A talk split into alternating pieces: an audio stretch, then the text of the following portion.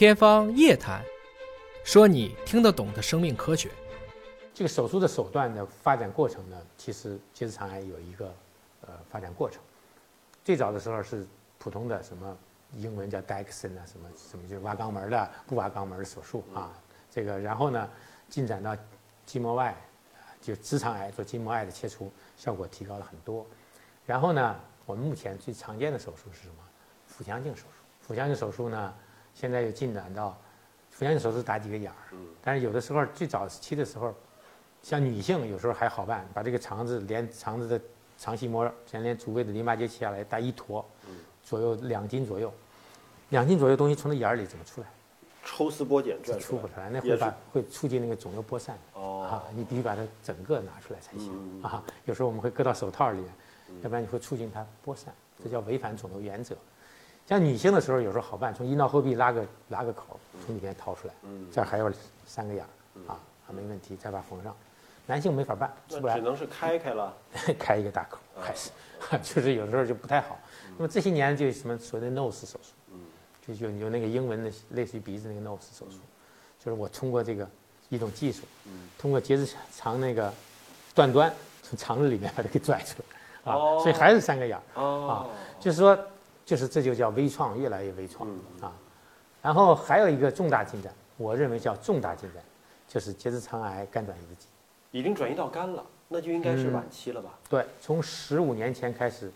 认识到结直肠癌肝转移，因为大约百分之五十的结直肠癌临床诊断病人肝转移，都会肝转移。就是有一半儿结肠癌你去你查查他的已经肝转移了，啊，这个比例太高。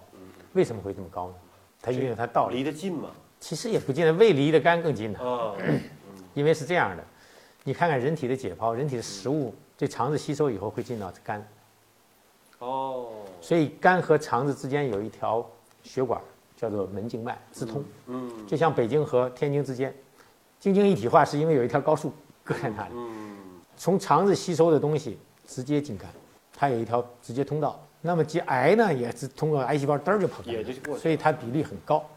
那么结直肠癌肝转移这个根治术是这些年来重大进展。除了结直肠癌肝转移外，其他的肿瘤像肝转移后没有取得这么好的效果，可能也是因为结直肠癌更容易肝转移，到肝了以后它就作为一站，它停下来，它就不往别的地方跑了。而其他癌，你比如胃癌要肝转移，它那个癌细胞是进到血里面，身上转好几圈，砰跑到肝上。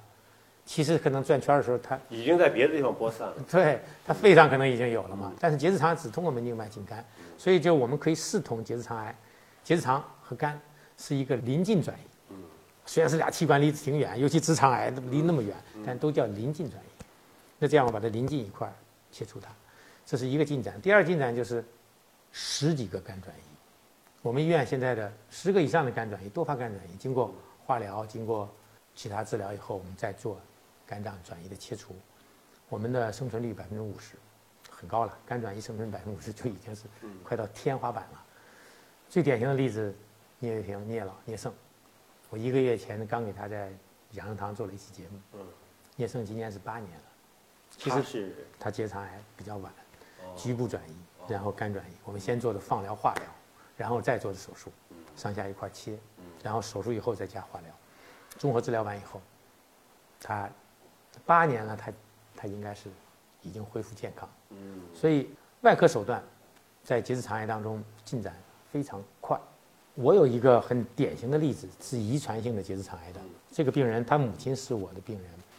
得了四次结直肠癌，当时就觉得他可能会有遗传，让他儿子说做检查，他儿子当时便血了才去做，嗯结果做检查的时候发现结直肠癌，然后眼前一黑，从楼上从楼梯上摔下来，把腿给摔断了。来医院的时候打的石膏来的，嗯我印象特别深。当时就是说这个一检查发现肝转移，当时刚刚有结直肠癌肝转移可以联合切除术，这个事情四五年前刚有这个进展。要以前我发现结直肠癌肝转移了，化疗去吧，说光这些结直肠癌没有用了，肝上已经有了。一般肝上转移以后，基本都不做根治术了。那么当时正好是在世界范围内在讨论这个事情，我们就想先把结肠肿瘤切掉了，然后他腿断着呢，正好做个去骨科做个打骨钉、打钢板，把腿给治疗好。中间打了四个疗程化疗，家属商量以后，我们切进去吧，切进去三个肝转移切掉了，这个孩子现在还活着，嗯，现在已经四十多岁了。也就是说，结直肠癌肝转移只要切干净了，包括肠上、包括肝上的，是可以的。可以治愈的，可以治愈的，这是结直肠癌嗯手术治疗的进展。而这种认知，也就是十五年前可能才有这种。所以我印象。很深，这个病人十五年了，大约来讲，十五年前中国开始开展这个手术。我刚毕业的时候，结直肠癌肝转移是是不做手术的，因为已经远处转移了，局部切除没有意义。进展到今天，十个以上，我们应切尽切，真的真的应切尽切，能切掉切掉，不能切掉用射频消融把它消掉。以前不这么过认为，这么多肝转移了，已经快成马蜂窝了，你这个播散了，你切不掉有什么用？就是因为第一呢，把它主流切掉，它其他地方如果没有，它对化疗，对一些靶向治疗挺敏感，通过这些弥补，一下就造成了他现在的很多当年不能生存的病人的生存。但您讲的这个案例啊，因为他母亲也是这个疾病，嗯，他是典型的有遗传因素。对他现在我给他查到，他是有一个临期综合征，哦，它有一个 MLH1 的突变，那是不是未来他如果生孩子，可能也要注意这个事儿？其实是这样的，我们对家族遗传性肿瘤非常重视，结直肠肿瘤大约四分之一有遗传倾向，这四分之一当中呢，大约有百分之三十以上是可以查到遗传突变。嗯，啊，那么就要让他做这个选择。这个我们现在正在突破这一类的技术，是选择生不生吗？还是说生之前做什么手段干预一下？就是现在生殖技术正在做一些，你比如说，你比如说精子嗯，是否携带有这个，筛选一下。对，因为它这个遗传是只百分之五十的比例，对对，它有一半儿精子带有这个突变，那一半儿是没有。嗯嗯，所以是其实技术手段是可以帮他生出一个不携带这个遗传基因的孩子。是的啊，所以我在做遗传咨询的过程中，我是对遗传咨询检测很积极的。嗯我建议做，嗯因为很多的评估可能有可能增加风险，增加增加压力，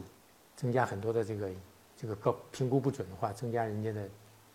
忧患意识，活得不太愉快。但是遗传性的基因检测，因为它是比较确切，它终生患癌率很高。你说安吉丽娜·朱莉那个事情，白种犹太人如果有 BRCA 突变的时候，他到七十岁的时候，八十七的患乳腺癌的比例，嗯啊，当然他就做了干预对，这是一个很好的例子。那么临期综合征就是这样一个情况，它是那那六个基因，就是当然不止六个，现在临期综合征很复杂啊。当然我们简单的说，就是六个错配修复基因的突变啊，它一旦得了以后，它终身患癌率很高。你说家族遗传性的一些另外一些肿瘤，就是一呃结直肠癌，比如说家族遗传性结直肠息肉病，嗯它是一个 CAP 基因的突变，这个就是一个被 curse 被被诅咒的突变。它一旦携带这个突变，患癌率是百分之百，很少能活过四十五岁。哎呦，它结肠里面像葡萄串儿一样的息肉，嗯成千上万的息肉，总有一个会突突癌变。嗯这种情况下，那它的检测就从很年轻的时候就可以开展啊，甚至说预防性结直肠切除，嗯连十二指肠一部分要切掉，这个就很惨了。其实来讲的话，早点知道携带这个突变，检测还是有必要的啊。当然那个是极端个例，但是像临期综合征是很常见的，很常见的一种遗传突变，什么李梅法综合征啊等等，都和结直肠癌有关系啊。所以结直肠癌是遗传性疾病里面比较重视的一个癌症，它比乳腺癌的风险还高一点。